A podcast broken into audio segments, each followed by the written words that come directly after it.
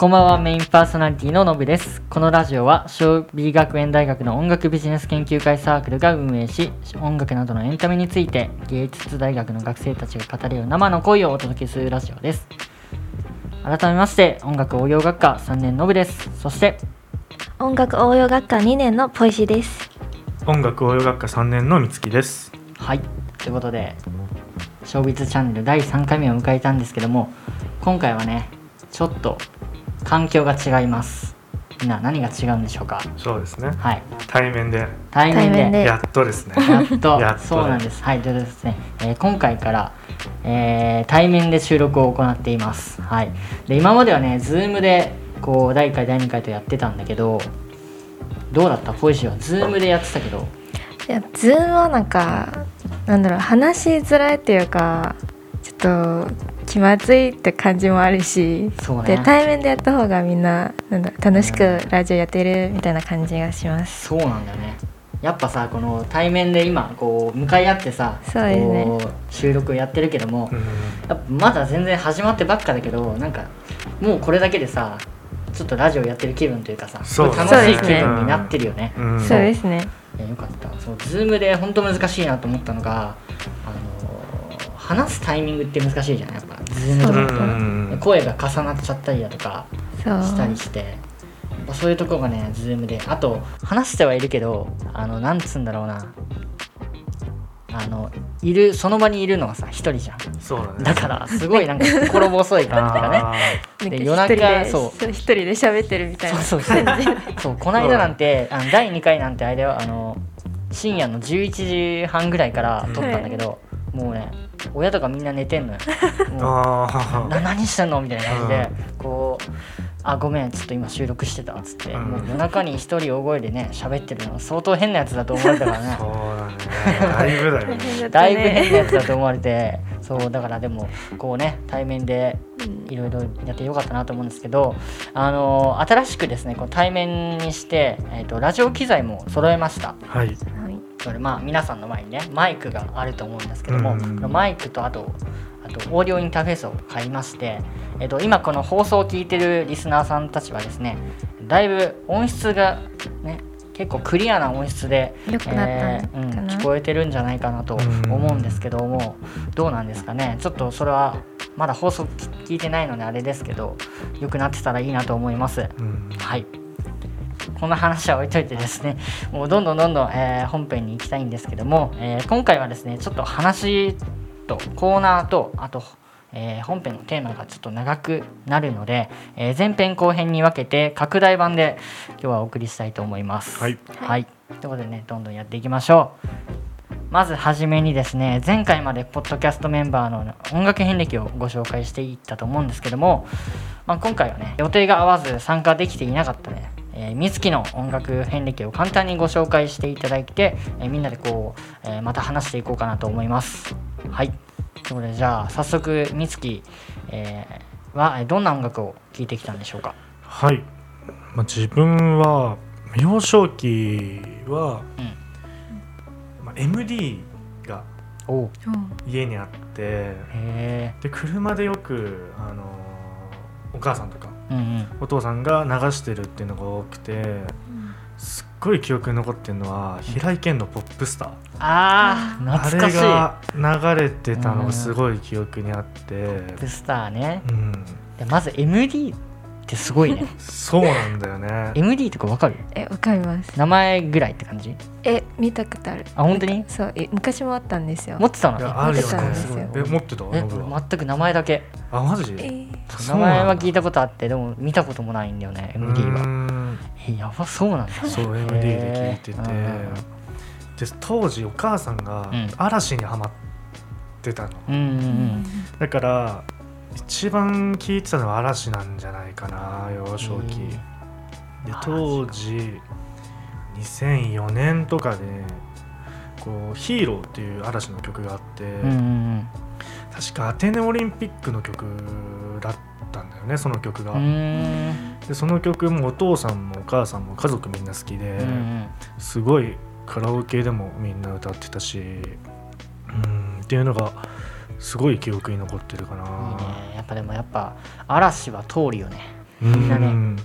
どうえでもそのマレーシアだっけ？うん。で行った時でも嵐とかやっぱどうだった、えっと知ってた？ねいやなんかしうーん高校生なんか日本の音楽振り始めたら知ってるんだけど、うん。その前は全然知らなかった、まあそうだよね。でも嵐も有名だなって思ってます。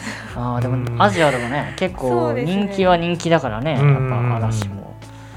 今さオリンピックちょうどやってるじゃん。はい。でなんか今回のオリンピックのテーマも確か嵐ああそうだよね。が主題,、はい。主題歌というか、うん。テーマソングやってるからね、うん。流れてたよね。そうそうそうやっぱすごいよね、うん。嵐の力偉大だと思う。そうですね。影響力は。影響力すごいよねやっぱ、活動休止してうん。て曲だけ使われてるってことだからね今。そうか。そうそう。どこにお金が入ってるんでしょうか。下水話ですけど、そっかそっか。そうだよね。活動休止の時私の日本日本語の先生もめっちゃ悲しかったんですよ。ああファンだったのかなやっぱ。そうです。ねあなんか授業の時「もう活動休止ですよ」って。ーうん。そう。だよね。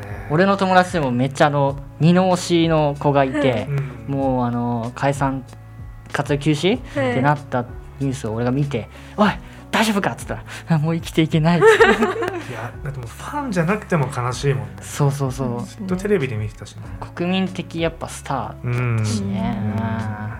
そそうね。うだから幼少期は嵐かな。嵐か、ね。でまあそうだね。小学生に上がって、うんうん。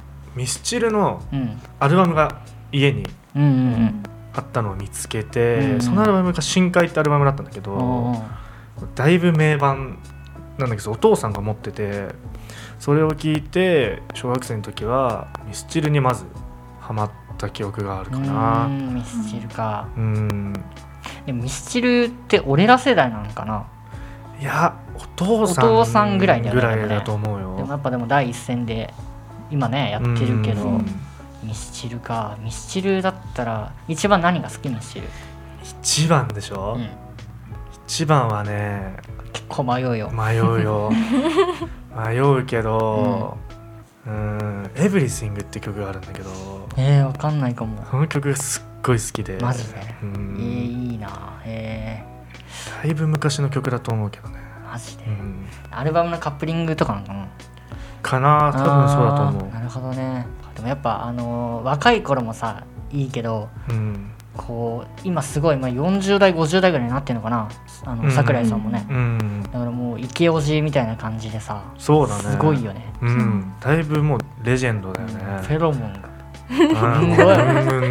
なんかその昔のバンドのでさ今50代60代ぐらいになってもう逆に良くなってきたバンドっていっぱいあってさうん。例えばなんだろうなそのアジカンわかるあアジアンカフンジェネレーション。うん。ああ知ってます。アジカン？知っそうてます。アジカンとかさ昔めっちゃなんかもっさい感じだったよね。わかる？そうだね、うん。なんかすごいなんかえバンドやってんのみたいな感じだった。そうだね。めっちゃ俺めっちゃ好きだからね。こんなこと言えんだけどね。うん。まだ批判してるわけじゃないのようん。これはね。うん。めっちゃ好きだから言うんだけど、うん。なんか今あのもう3 30代ぐらい40代ぐらいになってさ、うん。ひげゴッチもひげ生やして、うん。こうすげえかっこよくなっちゃって、うん。それもまたいい味出してるバンドっていっぱいあるなって思いました。時間うね、ん。そう。でまあミスチルをこう聞いて、うん。で当時その自分なんかサッカーとうん。水泳を掛け持ちしてたのね、うん。その小学生で。でその時にアニメのメジャーに出会って、うんそんなもうカツカツな小学生にしてはねカツカツな生活をしてるのに野球やりたいってなっちゃって。でそこに野球も加わって3つ掛け持ちしたんだけど当時その、うん。もうメジャーと言ったらみたいなもうロード・オブ・メジャーの心得。はいはいはいはい。がももうドストライクでね。うんいやーメジャー見てたわ。でもやっぱこの辛いこのスポーツ三昧のうん毎日の時に聴いてたのが、まあ、ロード・オブ・メジャーの曲かな。小学生はねそうかね。メジャーねすごいね。なんだっけあの五郎のうさ、ん親友だっけ？ライバル、うんうん。名前なんだっけな？トシヤ。トシヤ。佐藤、うんうん。トシヤでしょ、うん。佐藤つながりだったからさすごいすごいめっちゃ印象に残ってて、うんわあめっちゃあいついいやつだなと思って。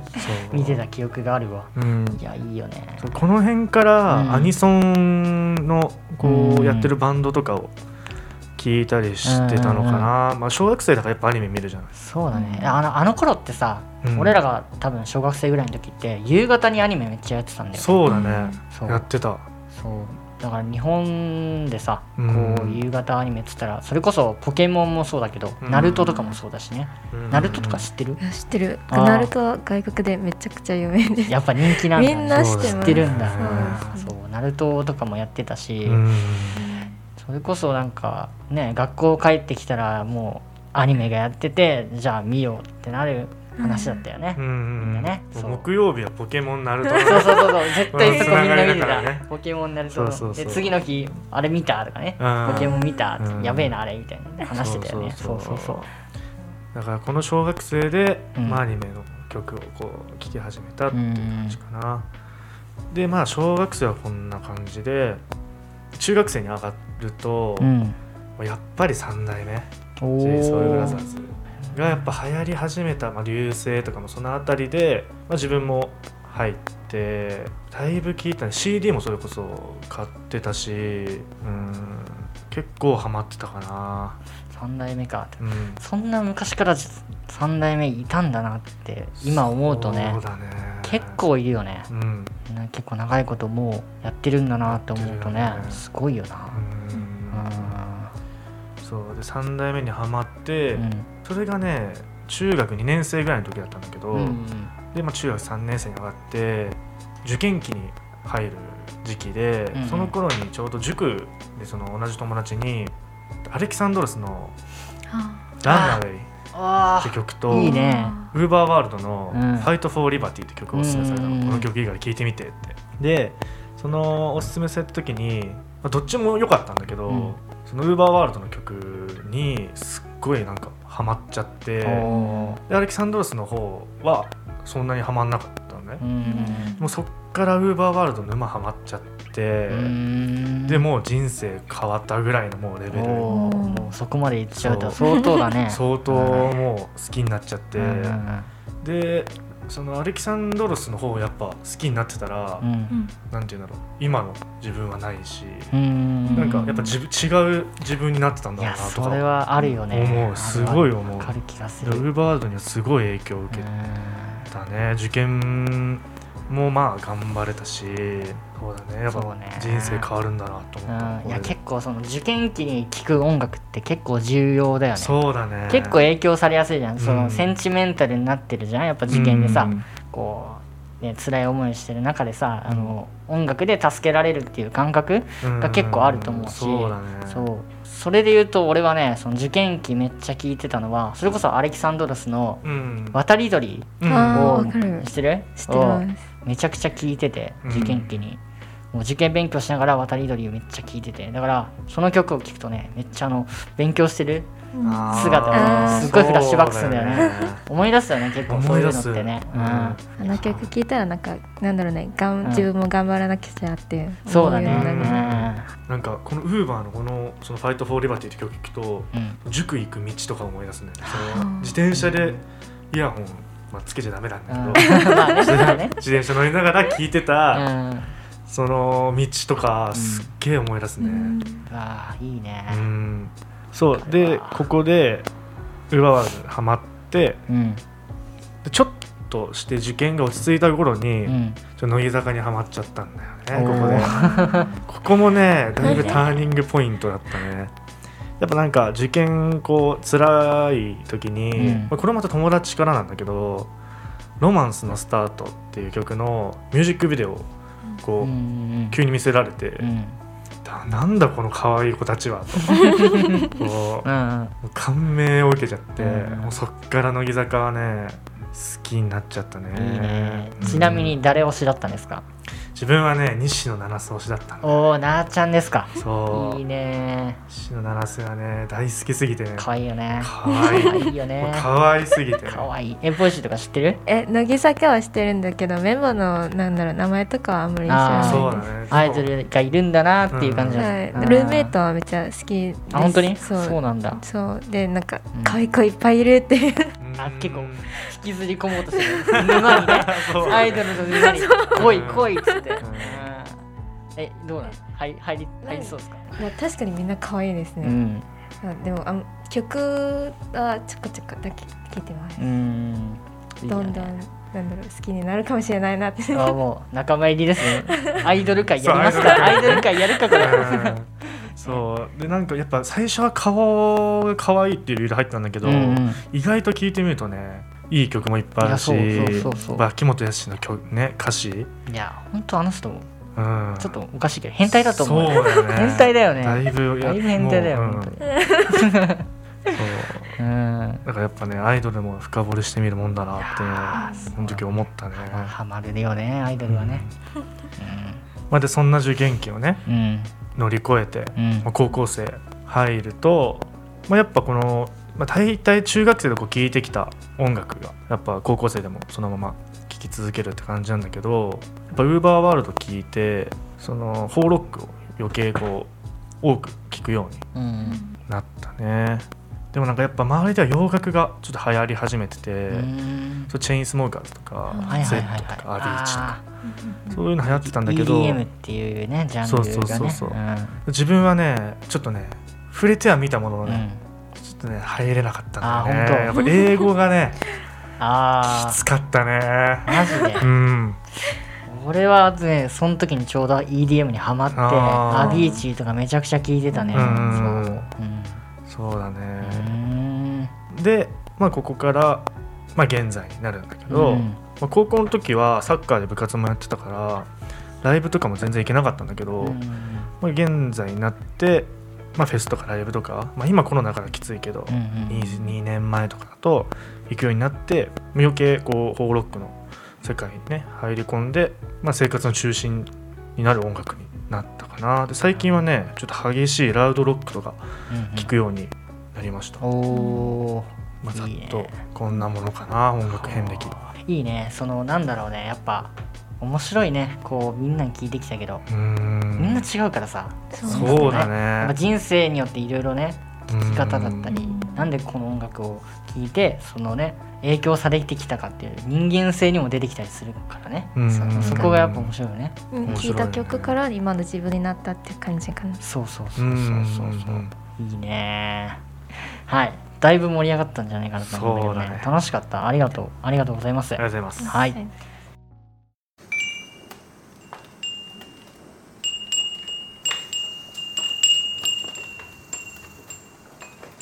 ショービズチャンネル。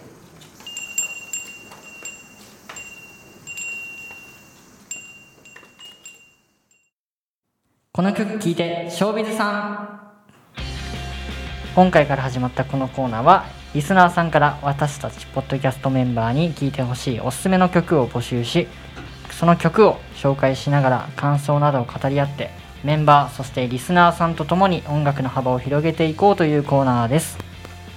はいということでですね、えー、と今回から新コーナーとして、えー今回美月が、えー考えてきてねくれたんですけども、まあ、リスナーさんから、えー音楽をポッドキャストメンバーにぜひぜひ聴いてほしいこんな曲あるんですよっていうのを、えー募集してもらって、うん。えーまあ、僕たちがこの収録でこの曲はああだとかこうだとかああいうところがいいよねとか話し合いながらこうみんなでね、えー新しい音楽について話していけたらいいなと思っている企画でございます。はい。はいということでもう早速ねどんどんやっていこうと思うんですけどもまずはい。ラジオネーム室拓さんからいただきました。ありがとうございます。ありがとうございますはい、えーぜひショービズさんに聴いてもらいたい曲はモンキーマジックの愛してるです。ということで、えーモンキーマジックのね少し、えーご紹介しますと、えーモンキーマジックは日本の4人組ロックバンドでカナダ人兄弟と日本人メンバーとで結成し活躍する多国籍バンドです。はい。ということで、えーモンキーマジックを愛してるということなんですけど、モンキーマジックは皆さん聞いたことありますか？どうですか？うん。なんか若干何曲かうなん。だ私も同じです。モンキーマジックね。そう。実際にでもモンキーマジックの愛してるっていう曲聴いてどう思った？どんな感想を持った？ポリシーどうだった？うーん。なんだろうね。その最初からちょっと歌詞の私は歌詞見ながら聞いたので、うん。なんだろうね。ちょっと悲しみな歌だなと思って。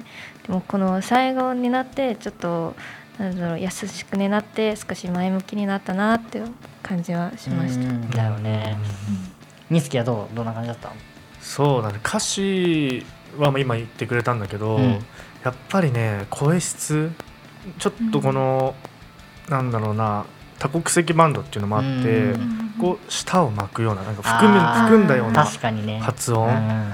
とあとちょっと渋めのうん。低めの声、いい声してたよね。そうだねっていうのがすごいね最初から引き込まれるし、うんうんあと最後の方に入ってくる英語の部分もあ。やっぱいろんなアーティストが英語を入れてくる中で、うんうんやっぱこうカナダ人の兄弟がこう入ってる多国籍バンドっていう強みうんうんうん。がすごい感じたかな。聞きやすい英語じゃないけどそうだね。スッと入ってくるような、ね、流暢だったよね。うん。えどうねどうあの聞きやすさとしては？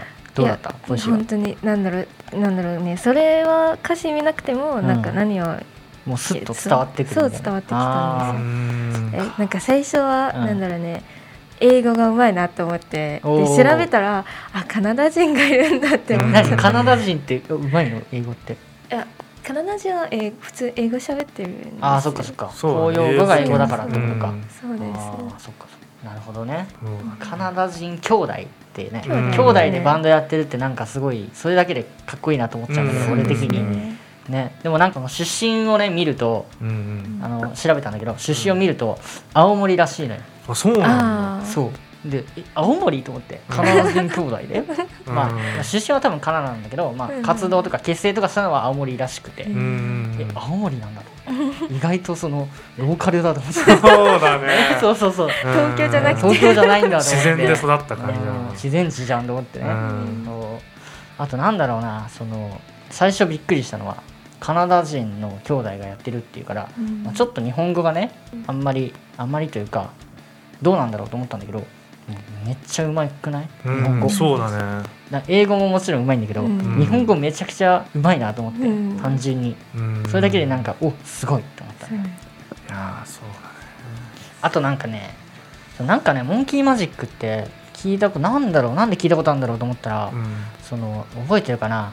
多分ポイシーは多分わかんないと思うんだけど、うん。昔日本ドドラマで2006年ぐらいにさ「西遊記」ってやつわかる？西遊記。わかるよ。そうあの香取慎吾とうんかがやってたやつで、うんあの主題歌で「 Around The World」みたいな曲がそのモンキーマジックだったのよ。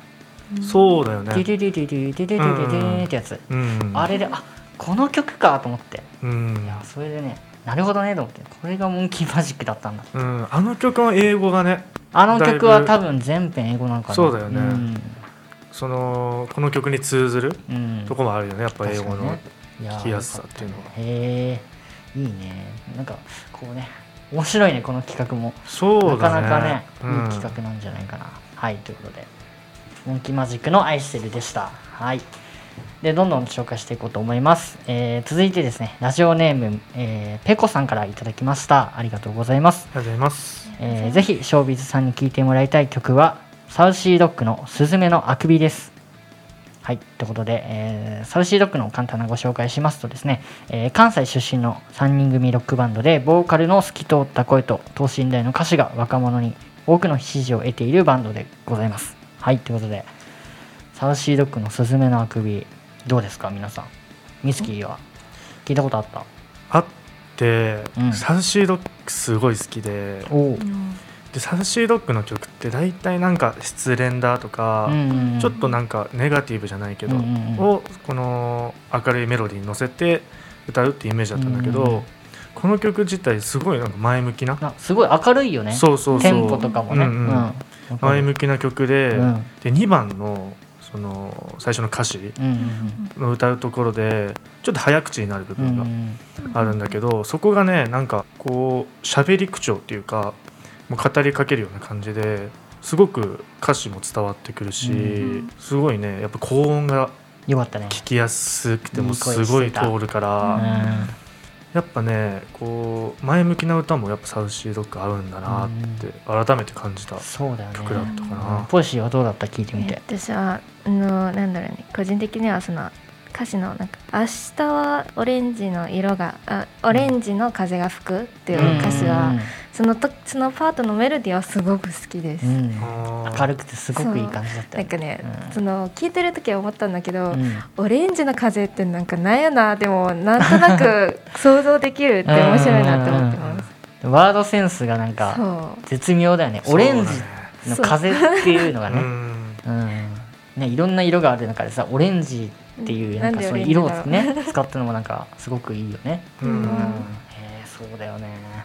そうで俺もそのサウシードッグは名前は聞いたことあったんだけど、うん。あのまあそんなよくは聞いたことなかったんだけどね。でフェスとかもやってたんだけどなんだろうね。サウシーで言うと MV とかめちゃくちゃすごく好きで、うんうん MV とかはすなんだろうなすごいしんみりしてるとかうん。もちろんなんか失恋とかそういう曲だからっていうのもあるんだけど、うん。MV がすごく印象的でぜひなんかみんなに見てほしいなと思うんだけど、うん。ね、でこの曲とかライブでめちゃくちゃ楽しそうだなと思った。そうだね、なんかクラップとかもねなんか手を叩く感じもあったし、うん。明るい曲だし。明るいし。うん。うんスズメのあくび。なんでこのタイトルなんだろうってめっちゃ思うね、うん。なんだろうねこのタイトルちょっと特徴的だよね。やっぱ字面もさ。そう。うん。いいな。でもサウシードッグ改めて聞いたらめちゃくちゃいいなと思ったな、うん、よかった。サウシードッグね。サウシードッグ。すごい好きだからさ。ちょっとハマりそうそれハマりそうですハねマりそうライブで新てみたい。曲も最近ああ出たからうん。ちょっとねこれを機にそうだね。聞いてみてください。聞こうかなちょっと。はい。ペコさんありがとうございますってありがとうございます。本当ねありがとうございますはいということで続いてねどんどんいきたいと思います、えーラジオネームニトロバンコさんからいただきました。ありがとうございます、ありがとうございます。えーぜひショービズさんに聴いてもらいたい曲はディープの「君じゃない誰かなんて」です、えーディープの簡単なご紹介します。とですね、えー LDH 所属の日本のコーラスグループで、えー、EXILE 淳を中心に結成されその歌唱力とビジュアルで多くのファンを作ってきた実力派グループということで、えーディープポジシーどうだったうんなんだろうその曲からなんか叶わない恋の切なさが感じた、いやー切ないよねこれね。完全に片思いの曲ってもそうですぐ分かったけどなんかねこの報われない感じというかさ片思いの。ね。うんわかる歌詞もさすごい分かりやすかったよね。回りくどい表現とかなくてさ、うん。うんあのもう片思いですごい悲しい虚しいですっていう表現がすごいされててうん。よかった、うん。歌もうまいしね、歌うまいよね。うん。LDH だからね。やっぱうん EXILE 系かなと思ってたんでね。うん。ABEX かなみたいなね。うん、でもすごいやっぱ LDH だからすごいやっぱ歌唱力が半端ないよね。うん。めちゃくちゃ良かった、ね。うん、どうだった？美月は？そうだね。この曲は結構ディープの中でも有名な曲ですごい聞いたことあったんだけどまあカラオケでもよく歌うしいろんな人がカラオケで歌ってるの聞いたことはあったんだけどうん。本家のこの音源聞くってなかなかそうだね。なくてうん、そうだね。新鮮だったね。やっぱ歌もうまいし、歌うまかった。であのカラオケで歌ってると伸ばすとことかもあ本家が止めてるんだとかそうだなんかいろいろ発見があって、うんでちゃんと聞くとやっぱりそうストレートな歌詞でこう片思いっっていうのを描いてて、やっぱこうみんなでカラオケで歌ってる時とはちょっと一味違ううん。こう切ないうん。曲になってるなって思いました。そうだね。確かにね。このディープね俺もこの紹介されるまでは全然知らなかったんだけど、うん。なんかねディープね改めてねいいグループだなと思ったし、うん。もっと人気出てもね全然いいと思うし、うん。ね、これをね聞いてぜひあのリスナーさんもね聞いてもらいたいなと思う音楽だなと思いましたね。うん、はい。ということで今日はですね3人の方から募集していただいて3組の、えーアーティストをご紹介したんですけども、えー、とどうでしたかね？このミスキが考案なんですけどもどうでした？ポイシーはどうだった？この企画は。この企画を通してなんかうん。自分普段聴いてない曲をたくさん触れてよかったなって思ってうんうんうん。そうだねこう新しい音楽ってなかなかそのね知る機会ってないけどそうですね。こういう場設けることによってね全然。そうですね。なんか普段音楽聴く時はなんか自分のすでにしているバンドとかうん。好きなアーティストとかだけ聴くから、うんうんでなんかこうして違うものも聞いてみてもいいなって。うんねそれは思ったね。うん。はいということでですねえー今回ご紹介した曲はですね放送後 Spotify の方で、えープレイリストを作成しますので、えーぜひ聴いてみてください。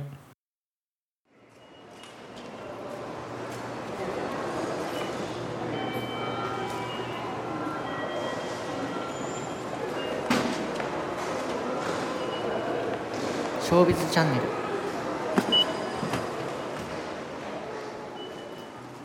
はいもう終了のお時間となってしまいました。